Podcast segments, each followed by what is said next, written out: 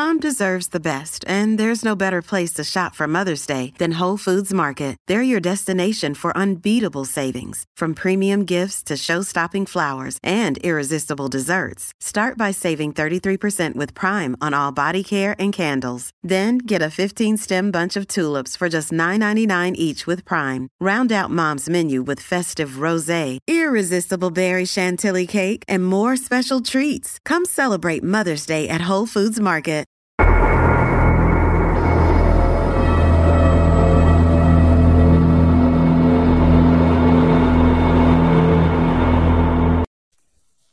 A continuación, en unos apartamentos se produce un brutal asesinato. Le apuñalaron varias veces. El móvil parecía sexual. ¿Quién es capaz de hacer eso y por qué? Se encuentra una pista junto al cuerpo. Durante el forcejeo el botón cayó al suelo. ¿Quién la mató? Era un crimen sexual, pero no lo limitaba a hombres. Un amante celoso, una bailarina erótica, un exmarido. Todos tenían motivos potenciales y el botón era la clave.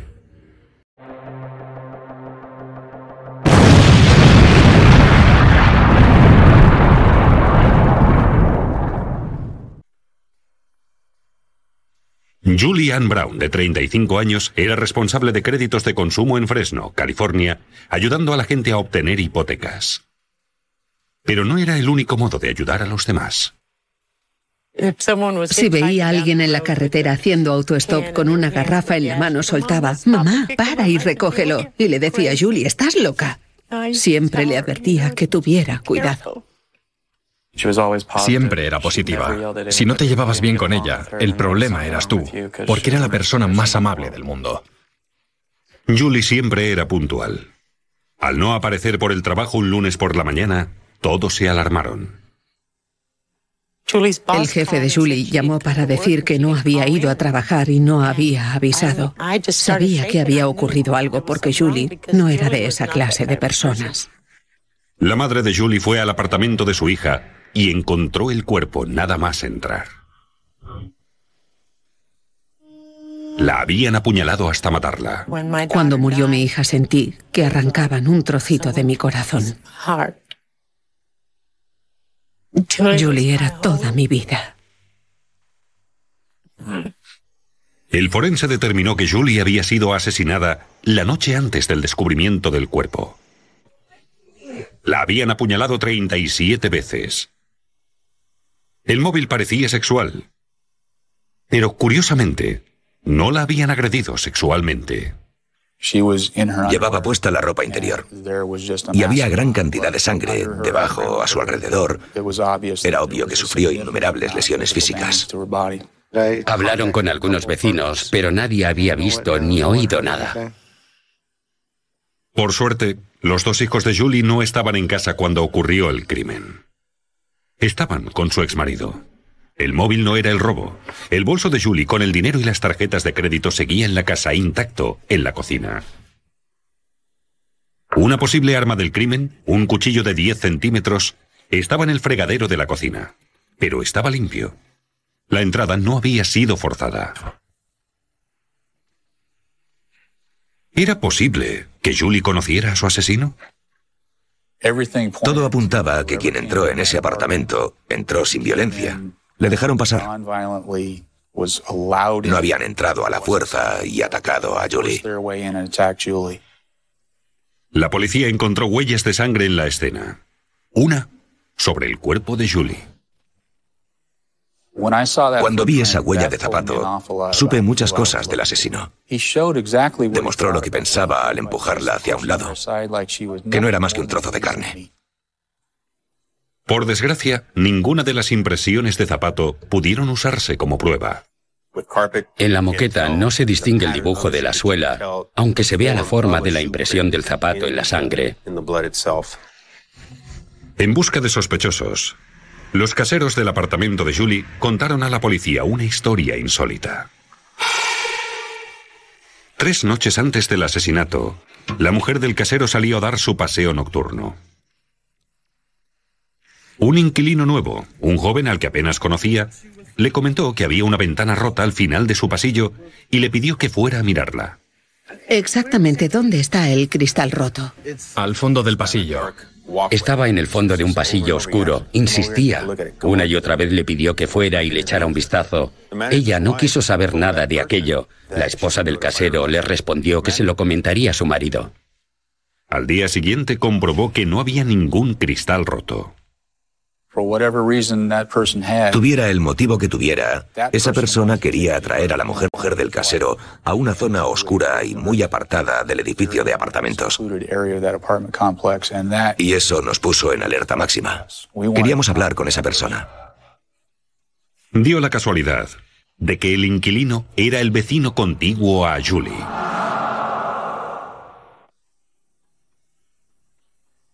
Irónicamente, Julian Brown escogió su edificio de apartamentos porque tenía medidas de seguridad.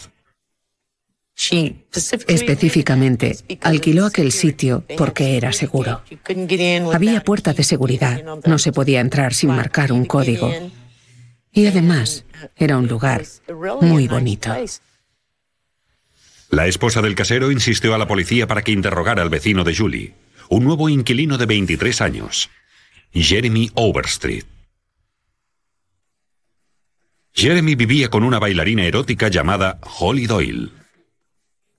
Se conocieron en el club de striptease donde trabajaba. Overstreet estaba en el paro, y a Holly le pareció educado y atractivo. Tenía buen corazón. Le dio pena. Lo que suele pasar. Lo metió en su casa. Al ser interrogada por la policía, Holly explicó que Overstreet estaba en casa la noche del asesinato de Julie y que no le vio sangre en la camisa cuando llegó. Había testigos. Unos amigos estaban en el apartamento de Holly. Cuando volvió a casa, en vez de hacer lo que normalmente hacía, que era sentarse, tomar algo y seguir charlando, se fue directo al cuarto. Pidió a la gente que no le molestaran, que estaba cansado. Tras unas comprobaciones, vieron que Overstreet tenía antecedentes. Jeremy estaba en libertad condicional. Lo habían encerrado por violación. Pero Overstreet había quebrantado su libertad al mudarse a Fresno. Holly declaró que Overstreet se fue cuando vio a toda esa policía rondar por el edificio investigando el asesinato de Julie. Solo por eso lo hubiera arrestado el primer agente que lo viera. Mientras la policía buscaba a Overstreet, surgió otro sospechoso. No sabía quién quería hacer daño a mi hija, así que pensé en su exmarido.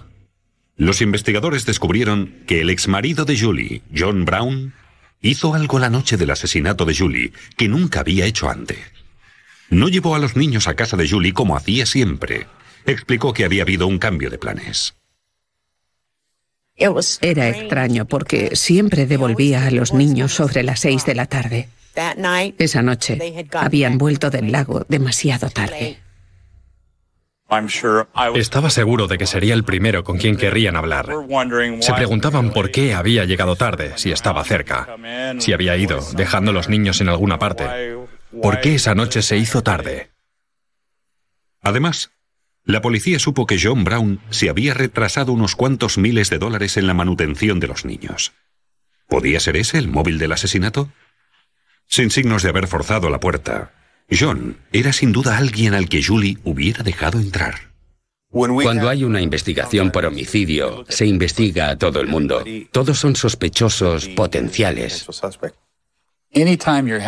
Siempre que hay un divorcio con hijos de por medio y una mitad de esa ecuación continúa con su vida y empieza una nueva relación, la cosa se vuelve volátil. Y John Brown lo estaba superando. Salía con alguien e iban en serio. De hecho, la policía también quería hablar con la nueva novia de John, Brenda Stanton. Julie también le habría dejado entrar en su apartamento. No se podía descartar que lo hubiese hecho una mujer. Brenda, una profesora de escuela de 32 años, no tenía antecedentes penales, pero tres días antes del asesinato de Julie, discutieron. Al parecer, Brenda creía que Julie intentaba recuperar a su ex marido. Solíamos llamar a su novia Elvira. Y contó que Elvira y ella habían discutido y que John y ella habían discutido y que había sido un desastre. Preguntadle a ella también. Que nos interroguen a todos. Quiero asegurarme de que cogen a quien lo hizo. Más tarde, los investigadores hallaron una prueba fundamental en el apartamento de Julie. A medio metro aproximadamente al oeste de donde tenía la cabeza vi un botón. Allí estaba, en la moqueta, muy cerca de la cabeza. La inscripción del botón, Eddie Bauer 1920, era muy visible. Unos hilos colgaban del botón, indicando que lo habían arrancado de una camisa. El botón no era de la ropa de Julie, ni de una de sus blusas en el armario. No era un botón que pudiera haberle caído a alguien el día antes. Era del asesino.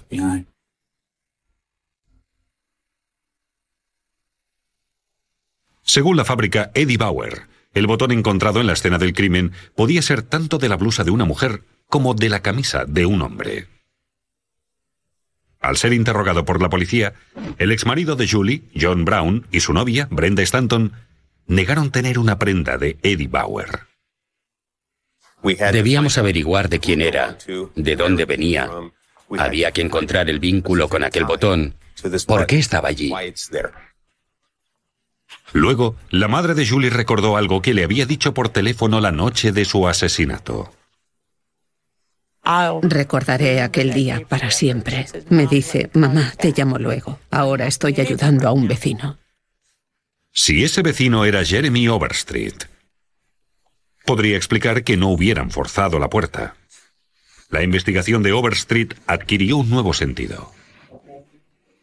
Al ser interrogada, la novia de Overstreet, Holly Doyle, dijo que le había comprado cuatro camisas y faltaba una. La describió como una camisa de manga corta a cuadros escoceses verdes y rojos. Holly compró la camisa en la tienda de Eddie Bauer cerca de su casa. Fue directa a la sección de hombres, echó un vistazo y dijo, es esta. La escogió del resto de camisas que había. Esta es la que le compré y falta. E insistí, ¿está segura? Y respondió, sí, seguro. Los botones de la camisa parecían idénticos al botón hallado en la escena del crimen.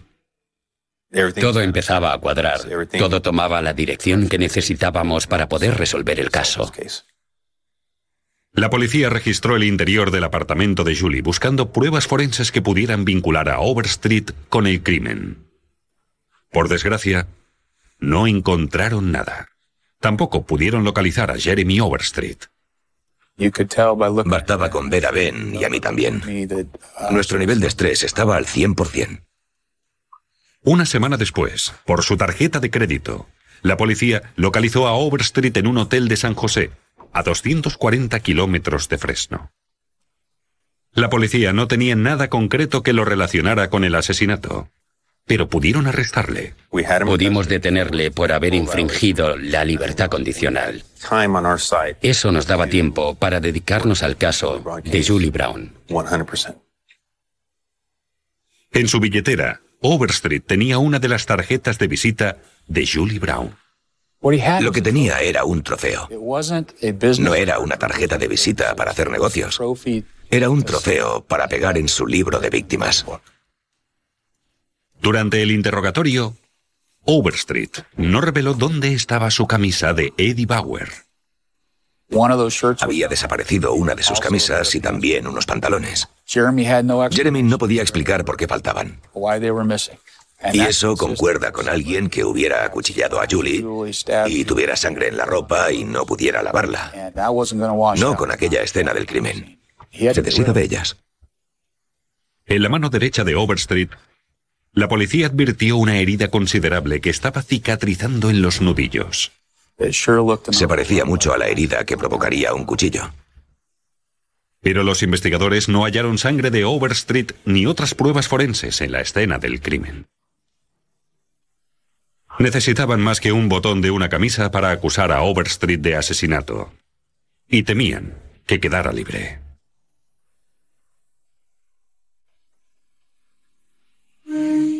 El principal sospechoso en el asesinato de Julie Brown era su vecino, Jeremy Overstreet, que había cumplido una condena previa por violación. Los investigadores no hallaron sangre de Overstreet en el apartamento de Julie, a pesar de tener una herida reciente en la mano derecha. Por eso los investigadores decidieron buscar pruebas en el apartamento de Overstreet. Vimos algunas prendas de vestir que eran de Overstreet.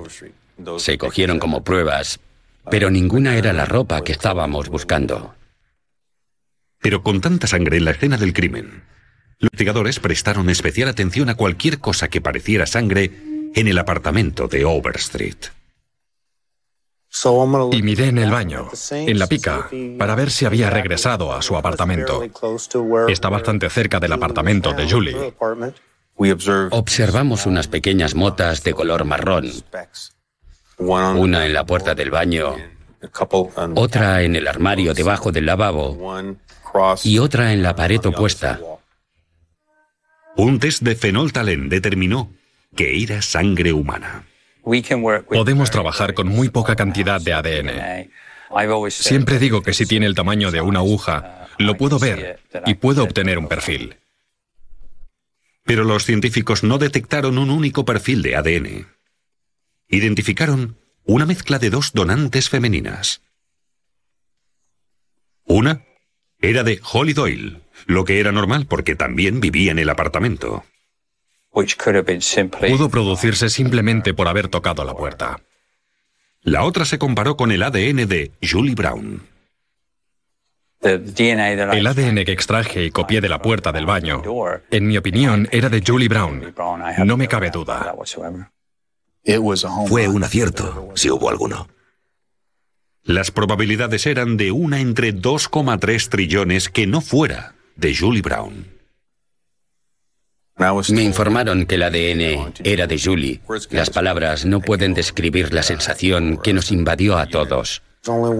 Solo hay un modo de que su sangre llegue hasta el baño, estando en la escena del crimen. Mientras se limpiaba, puede que salpicara, que las gotitas de agua la hubieran transportado. Jeremy Overstreet admitió haber estado en el apartamento de Julie. Aclaró que le asesoraba para solicitar el crédito para un coche puesto que era su trabajo. Una historia poco creíble. No tienes trabajo, pero hablas con una persona que se encarga de la financiación para obtener un crédito. Seamos realistas. Overstreet negó su implicación en el asesinato, pero no podía explicar la sangre. En julio de 1999, Jeremy Overstreet fue acusado de asesinato en primer grado e intento de violación. Le propuso lo mismo que a su víctima en el sur de California. O tienes sexo conmigo o te mato. Tú eliges. La fiscalía cree que Overstreet iba en busca de víctimas. Y que la esposa del casero podía haber sido un objetivo. Por suerte para ella, no mordió el anzuelo. Solo será un momento. ¿No tiene un segundo para ir y mirarlo? No, no, lo siento. Pero se lo diré a mi marido, ¿de acuerdo? Tres noches después, los fiscales creen que Overstreet engatusó a Julie para meterse en su apartamento con el cuento de la financiación para un coche. Así que quieres comprarte un coche. A las siete y media de la tarde, la madre de Julie la llamó. Disculpa un segundo. Fue cuando le dijo que tenía visita, uno de sus vecinos. En algún momento, Overstreet cogió un cuchillo para la carne y le ordenó que se quitara la ropa. Pero Julie intentó llegar hasta la puerta. Pelearon y le arrancó un botón de la camisa. Overstreet era más corpulento que Julie, y sin un arma, no tuvo ni una posibilidad. La apuñaló repetidamente, manchándose con su sangre.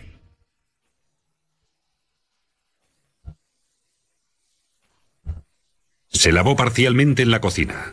Luego, cogió una de sus tarjetas de visita como trofeo.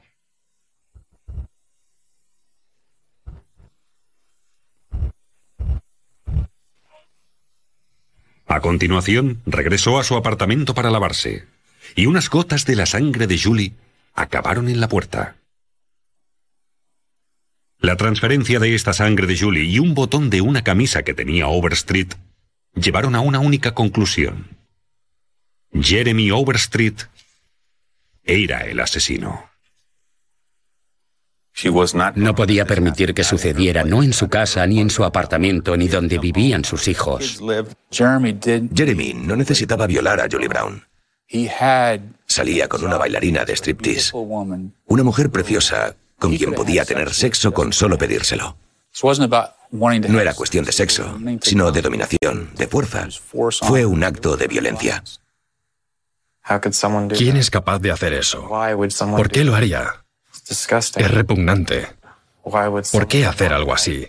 ¿Por qué hay personas que quieren obligar a otras a hacer algo que ellas no harían? El 1 de marzo de 2003, Jeremy Overstreet fue acusado de asesinato en primer grado, intento de violación y robo. Durante la sentencia, la familia de Julie se dirigió al asesino. Te odio, pero no permitiré que eso me influya. Porque no soy de esa clase de personas. Soy más fuerte que tú y mi madre era más fuerte que tú, y lo sabes.